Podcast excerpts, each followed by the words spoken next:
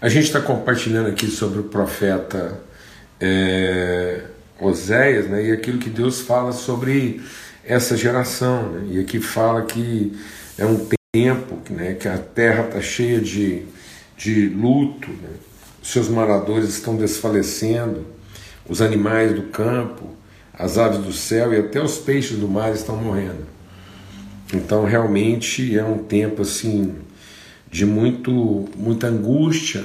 É, agora mesmo, assim, uma tragédia aqui em Santa Catarina, né, uma coisa absurda, um rapaz de é, é, 18 anos, né? Cometeu aqui uma atrocidade, crianças de menos de dois anos de idade assassinadas, professoras. Então, é, essas coisas, assim, por mais que isso seja trágico e pareça ser assim uma, uma anomalia, não é. Na medida que é, isso se torna recorrente dentro da nossa sociedade, o que, o que nos angustia, por exemplo, é, é perceber coisas desse tipo acontecendo em uma cidade de 10 mil habitantes, um lugar assim paradisíaco, um, um estilo de vida super tranquilo, mas ou seja, as, as conexões, né, as, as informações, as, as ansiedades, é, com tudo que a gente vive, com tudo que a gente desfruta nesse país, para os irmãos terem uma ideia, o Brasil é o campeão mundial de ansiedade. É o maior índice de ansiedade no planeta. É a maior taxa de envelhecimento precoce na história da humanidade. É a nação que está envelhecendo mais rápido na história da humanidade. O que, o que a França levou 200 anos para envelhecer, o Brasil está envelhecendo em menos de 30. Então alguma coisa está acontecendo na cabeça do nosso povo, dos nossos jovens, né? o medo do futuro. Por que, que um país envelhece? Porque não há mais natalidade. E há uma preocupação que, consequentemente, nós estamos melhorando a nossa qualidade de vida, mas essa melhora na qualidade de vida, que aumenta a longevidade, não está sendo traduzido em esperança a respeito da vida, porque a nossa qualidade de vida está se transformando em ansiedade e não em segurança.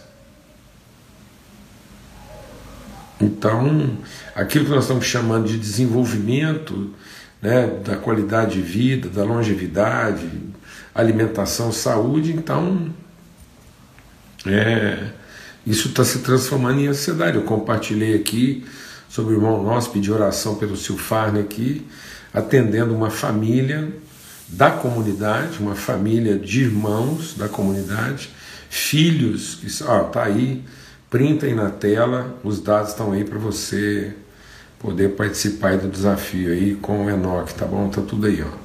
Então dá um print aí na sua tela rapidinho para você ter todos os dados aí. Então eu estava compartilhando aqui uma família de jovens, líderes na igreja, esposa, e o marido entrou num processo de depressão profunda, 55 anos, e se pendurou numa corda no quintal de casa. Então imagina a dramaticidade disso para a família, gente que convive com o Evangelho, né? Então, estão pedindo aqui para me fixar o comentário aqui. Eu não sei nem como é que faz isso aqui não. Ah. Não, não, não pede muito para mim não aí, viu, Levi? o pessoal printa aí mais rápido e resolve isso mais fácil. Então a gente está compartilhando aqui sobre essas essa dramaticidade né, que está cometendo nosso povo, é o que está dizendo aqui. Então, né, juramento falso, mentira, assassinato, roubo, adultério, violência, homicídio sobre homicídios. Por que, que nós estamos vivendo esse caos? Apesar de todo o desenvolvimento, todo, todo o desenvolvimento tecnológico, todo o desenvolvimento científico, né, desenvolvimento social, e, e apesar disso tudo, a ansiedade aumentando num país como o nosso, um país com todo o potencial de crescimento e multiplicação, optando pela esterilidade, pelo envelhecimento. Né? Então, e aí onde é que Deus revela que está o problema. Então Deus não diz que esse problema está no sistema político, esse problema não está é, na, na, na, nas estruturas sociais, essa questão toda está por falta de quê? De revelação, falta de, de luz, de iluminação, de inspiração, falta inspiração para o nosso povo. E aí Deus revela em Osés. Por quê? Porque aquilo que deveria ser uma inspiração espiritual se tornou né, um modelo religioso, um modelo de devoção, de idolatria. Então ele está dizendo aqui: não falta culto, não falta devoção, não faltam sacrifícios, não faltam esforços, não falta atividade religiosa, mas nada disso consegue transformar, porque falta o que? Conhecimento. Amém? Vamos ter uma palavra de oração, vamos colocar o nosso coração diante de Deus, clamar mesmo por paz, graça, favor na vida das famílias aí, para que a gente não veja né, essa situação toda com desânimo, com, com apatia, com, com, com vitimismo, com desolação, mas que a gente possa ver todo esse cenário e entender com ânimo, com disposição, com empenho, com fé, com responsabilidade, com entendimento, com clareza, o que, que de fato é o nosso papel. Que a gente se levante, né? que os filhos de Deus se levantem, que as filhas de Deus se levantem, desperta você que está dormindo, que está aí apático, que está às vezes desanimado, achando que está difícil demais, que né, essas coisas não tem jeito, e às vezes cuidando só de si mesmo. Então Deus está aqui trazendo uma palavra para nós e ele foi lá e falou para Oséias, falou, ó, você acha que a situação está difícil? Casa com ela. Chama isso para a sua vida. Amém, amados? Vamos chamar isso para a nossa vida. E aquilo que pode ser é, é, é, a graça de Deus se foi, aquilo que pode ser não são meus filhos, então, lo ama, lo ami, então, aquilo que poderia sim é, significar uma condição bastarda, é, uma condição é, de não povo. Então, se olhar para essa realidade, tudo dizer assim, mas isso é bastardo, isso é, isso é, é, é a pátria, não há pátria, não há povo. E Deus diz: vai lá e abraça isso, assume isso, e através da vida de vocês eu vou fazer com que haja povo, hajam filhos, e é assim que a gente tem que se colocar. Amém? Não com desânimo, não com, com, com, com amargura, com ressentimento, mas com esperança e fé. Vamos orar. Pai, muito obrigado por esse tempo aqui que a gente pode se encontrar, conversar, sentar nessa mesa aqui, abrir o coração, nos alimentarmos da tua palavra, nos encorajarmos. Eu suplico, Senhor, Ó Deus, a nossa oração aqui, nessas noites, nessa viração do dia, é que aquele que está desanimado, aquele que está às vezes confuso, ou, ou, ou cansado, amargurado, sem esperança, seja renovado, seja levantado em fé, em luz, que tudo aquilo que encobre, que apaga, que inibe, que obscurece, seja removido, que as escamas caiam dos olhos, que as fortalezas se desfaçam na mente e nós possamos, ó Deus, que o opróbrio, a opressão, ó Deus, seja removida e para que a liberdade de Cristo seja em nós, porque foi para a liberdade que o Senhor nos libertou, para sermos verdadeiramente livres. E nós clamamos por liberdade, por transformação no nosso entendimento, no nome de Cristo Jesus, o Senhor.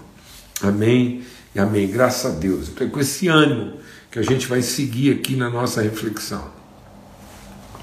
A gente compartilhou no início né, sobre é, como é que nós estamos compreendendo, a gente está fazendo uma reflexão aqui quando a palavra de Deus diz que falta conhecimento. E o que quer dizer isso? Né? Então, conhecimento implica em quê? Responsabilidade. Então, eu tenho conhecimento daquilo que é a minha identidade, a minha natureza, minha vocação. Então, o conhecimento parte da nossa relação com Deus, é o conhecimento do seu amor, é o conhecimento da sua natureza. Nós estamos arraigados, ligados a Deus. É isso que forma. Deus diz assim: o povo está sofrendo porque não há conhecimento de Deus. Eles abandonaram o conhecimento de Deus. Então, esse conhecimento vai implicar em quê? Em responsabilidade. Então, a primeira coisa que a gente precisa entender é que a responsabilidade é nossa. Nós, como filhos e filhas de Deus, não podemos culpar quem quer que seja, não podemos nos colocar na posição de estarmos sendo vítimas de quem quer que seja. Qualquer que seja a sua realidade, na, na, na, na família, na, no ministério, uh, na sua vida profissional, na sociedade, qualquer que seja a situação e a realidade. Chame para a sua vida como filho e filho de Deus a responsabilidade. Deus fala isso através do salmista, ele diz: Você é meu filho, eu hoje te gerei, pede-me e eu te darei as nações por herança. Então nós temos que aprender né, no conhecimento que nós temos de Deus, naquilo que é a nossa, o nosso, o nossa transformação do nosso entendimento, à medida que o Espírito testifica com o nosso Espírito que nós somos filhos de Deus então nós assumimos essa responsabilidade, nós pedimos para Deus essa responsabilidade, qualquer que seja a área. Não, não, não culpe. Por isso que a palavra de Deus diz aqui: não acuse, não condene, né? não, não, não reprima, não repreenda, mas o, que, o nosso papel é ser uma inspiração, é ser uma referência, luz mesmo. Amém? Então, nós, nosso papel não é apontar o que está errado, não é condenar práticas, em nome de Cristo Jesus. Vamos sair desse lugar mesquinho, esse lugar pobre, esse lugar religioso, esse lugar vil, cruel, de simplesmente apontar. Né? Que toda, toda nossa reflexão com as pessoas seja no sentido de trazê-las ao entendimento e não de levá-las à culpa. Fala devagar. Que a nossa relação com as pessoas não seja para empurrá-las para um lugar de culpa, mas para trazê-las a um lugar de entendimento. Que a nossa vida seja inspiração que transforma o entendimento e não acusação que, que imprime, que, que estigmatiza a culpa. Nós não estamos aqui para gravar de culpa, mas nós estamos aqui para desligar de condenação e estabelecermos o ministério da reconciliação. Essa responsabilidade é nossa. E nós não vamos conseguir isso sem conhecimento do amor de Deus, da sua misericórdia, da sua fidelidade e daquilo que de fato é o nosso papel. Quando a gente entende esse conhecimento e esse lugar na nossa vida, né, então a, a, isso faz com que a gente consiga lidar até com as nossas próprias dúvidas, porque agora eu vou tratar tudo isso com base na convicção. Eu não vou procurar situações confortáveis de entrega e sacrifício. Deus diz aqui que o problema do homem é que ele faz o sacrifício, mas ele quer fazer o sacrifício na sombra. Então, primeiro a gente quer garantias. E muitas vezes nós estamos chamando de conhecimento nossa impressão, nossa opinião, nosso parecer, nossa conclusão. Então a gente conclui a respeito das pessoas, a gente, a gente é, institucionaliza, a gente dogmatiza nossas opiniões a respeito das pessoas, em lugar de buscar convicção a respeito delas. Né? Então eu compartilhei ontem olhar para uma pessoa e ser movido de profunda convicção, por mais ignorante que você possa ser a respeito daquilo que a vida te reserva como circunstância e desafio. E hoje a gente quer compartilhar sobre aquilo que está aqui, ó, é, no versículo é, é, 10. É, vocês comerão, mas não ficarão satisfeitos, e por isso eles se entregarão à prostituição, mas não se multiplicarão, porque deixaram de adorar de glorificar, de conhecer o Senhor. Né? Então, a palavra de Deus diz que nós, na nossa ignorância, então, a nossa ignorância, a nossa idolatria fez com que a gente fizesse do nosso ventre o nosso Deus.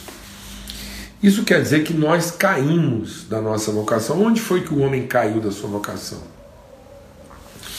Quando ele entendeu o alimento não como uma expressão de afeto, mas ele entendeu o alimento como um elemento de satisfação. Então nós deixamos de compartilhar o alimento como expressão de afeto e passamos a consumir, a comer alimento como é, expressão e tradução das nossas carências, né? das nossas inseguranças. Então, é, esse texto nos desafia, porque ele, ele diz que a gente, as pessoas vão comer, nós vamos comer, comer e nunca vão ficar satisfeitos. Jesus diz: é, vocês comem, deixa Deus ministrar o nosso coração.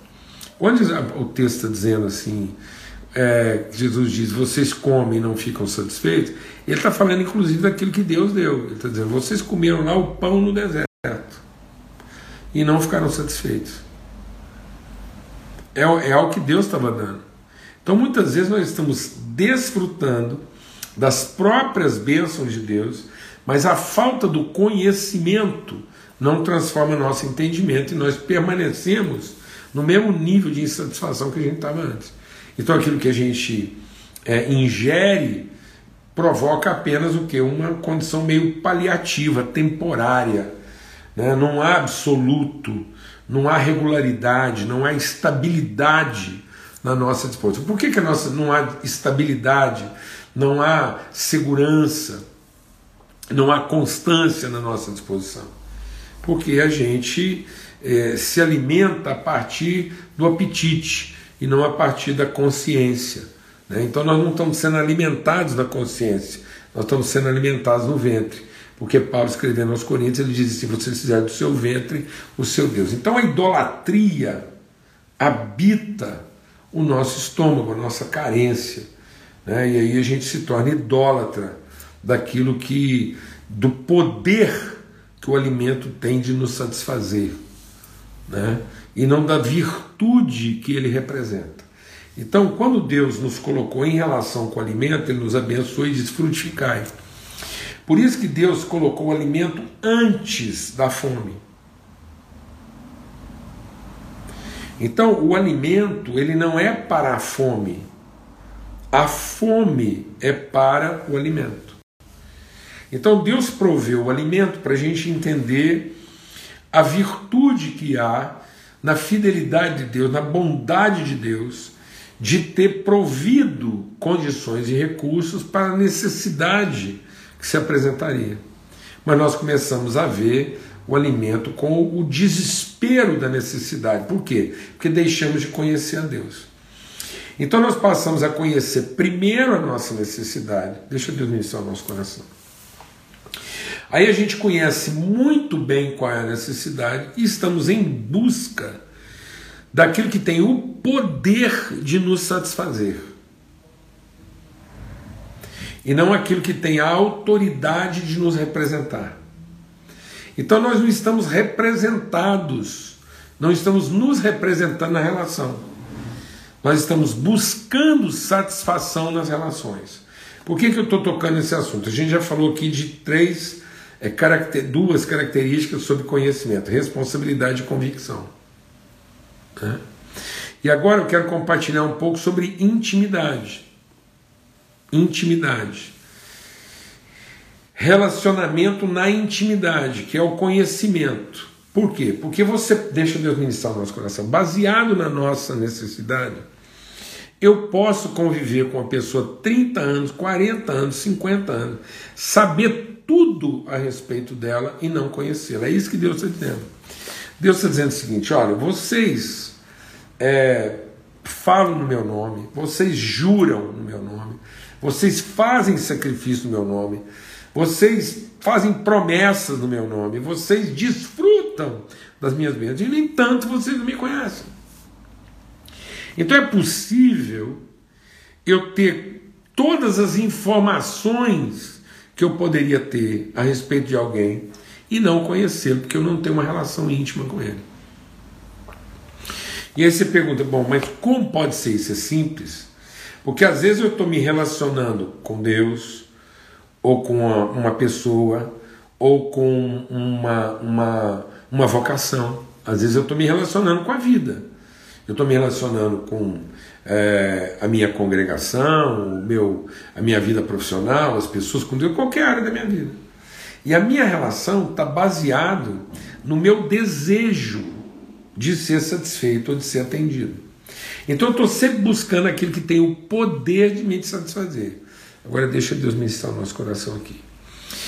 Tudo que tem o poder de te satisfazer tem o poder de te desapontar. Falar devagar, né? Tudo que tem o poder de te satisfazer tem o poder de te desapontar. Então nós só estamos desapontados e frustrados com aquilo onde nós colocamos a expectativa do poder. E não a consciência da virtude. Então, às vezes, eu me relaciono com uma pessoa e a minha relação foi motivada pelo poder que essa pessoa tinha de atender minhas expectativas. E na medida em que essa pessoa não atende às minhas expectativas, eu sei tudo o que ela poderia fazer e não faz, e sei tudo o que ela não deveria fazer e faz.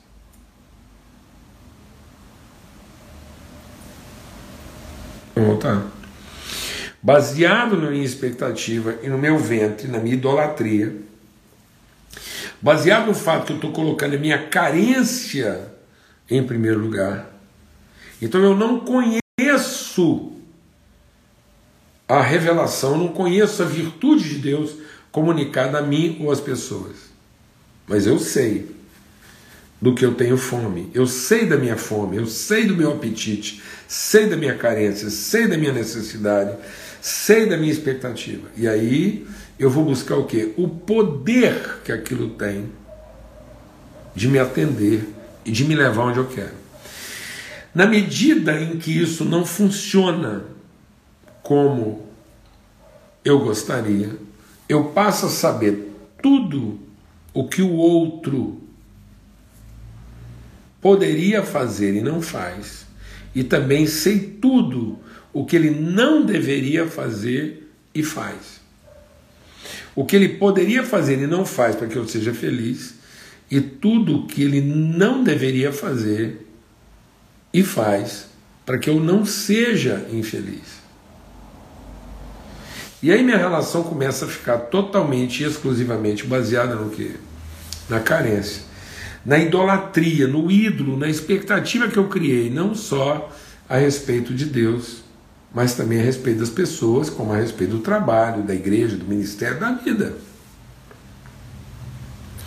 Da vida. Então, minha dificuldade de assumir responsabilidade e minha dificuldade de viver é, baseado em convicções, é porque eu não desenvolvo uma relação íntima de identidade, mas eu estabeleço uma relação de quem é, observa, de quem espera, de quem presume de quem conclui a respeito do outro sem de fato conhecer. Então eu vou te fazer uma pergunta: você conhece as pessoas com quem você tem que lidar? E você conhece de fato o papel que você cumpre na vida dessas pessoas? E quando você tem que lidar com o poder que ela tem de ferir, e o poder que ela não tem de satisfazer, você lida baseado no conhecimento de quem essa pessoa é ou na informação que você tem a respeito do que ela pode?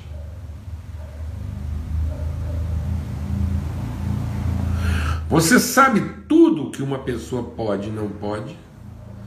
Ou você conhece intimamente a pessoa que ela é? E qual é o nosso desafio? É ser uma regulação do que essa pessoa pode ou não pode, ou ser uma revelação e uma ajuda, um auxílio, uma cooperação no desenvolvimento da pessoa que ela é.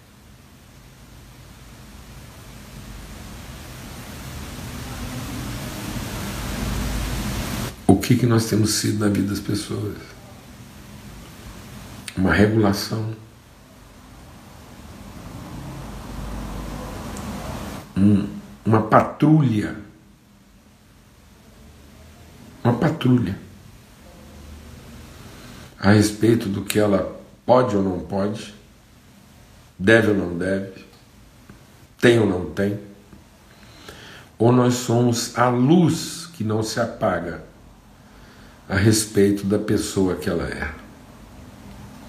E nós estamos aqui para ajudá-las a encontrar esse caminho. Por isso a palavra de Deus diz que a falta do conhecimento faz com que a gente coma e nunca fique satisfeita porque nós não estamos nos encontrando para compartilhar virtudes, mas a gente tem se reunido para encontrar formas de ser satisfeito. Eu vou te dizer uma coisa: as relações não são para produzir satisfação, as relações são para revelar plenitude. Amém? Vamos falar de novo. As relações não são para produzir satisfação, as relações são para revelar virtude, manifestar plenitude. As relações são para plenitude e não para satisfação. E aí tem muita gente que está buscando satisfação, mas não tem responsabilidade e convicção para, numa relação íntima, apresentar plenitude. O nosso conhecimento de Deus nos levará a um estado de plenitude. Para que nesse estado de plenitude eu estimule os outros a também encontrar plenitude. Forte abraço a todos, bênção, graças a Deus. Louva a Deus aí pela sua perseverança. Eu sei que a gente está tratando de uma temática assim desafiadora em termos de pensamento, de, de raciocínio, mas você fica firme, amém? E vamos aí pelejando, como diz o caipira, e aí nós vamos aqui cooperando, ajudando, meditando, aprofundando e, indo e voltando nesse, nessa reflexão para que a gente possa buscar conhecimento e ser instrumento de conhecimento na vida das pessoas. Amém? Meus irmãos, que alegria, que honra, que gratidão é, ter essa, esse lugar de comunhão, de encorajamento, de aprendizado, de fortalecimento, de, de, de busca mesmo de maturidade. Uma grande alegria mesmo, uma grande honra né, ser companheiro de caminho com todos esses queridos que têm se empenhado por isso e a minha oração é que a gente continue encontrando e discernindo virtude todo o tempo, tá bom? Um forte abraço, até amanhã, se Deus quiser, nesse horário a gente segue aqui meditando sobre conhecimento. Tá bom? Deus quer misericórdia, né? Misericórdia quero e não sacrifício. Eu quero conhecimento e não holocaustos, principalmente holocaustos feitos à sombra, tá bom? Forte abraço a todos.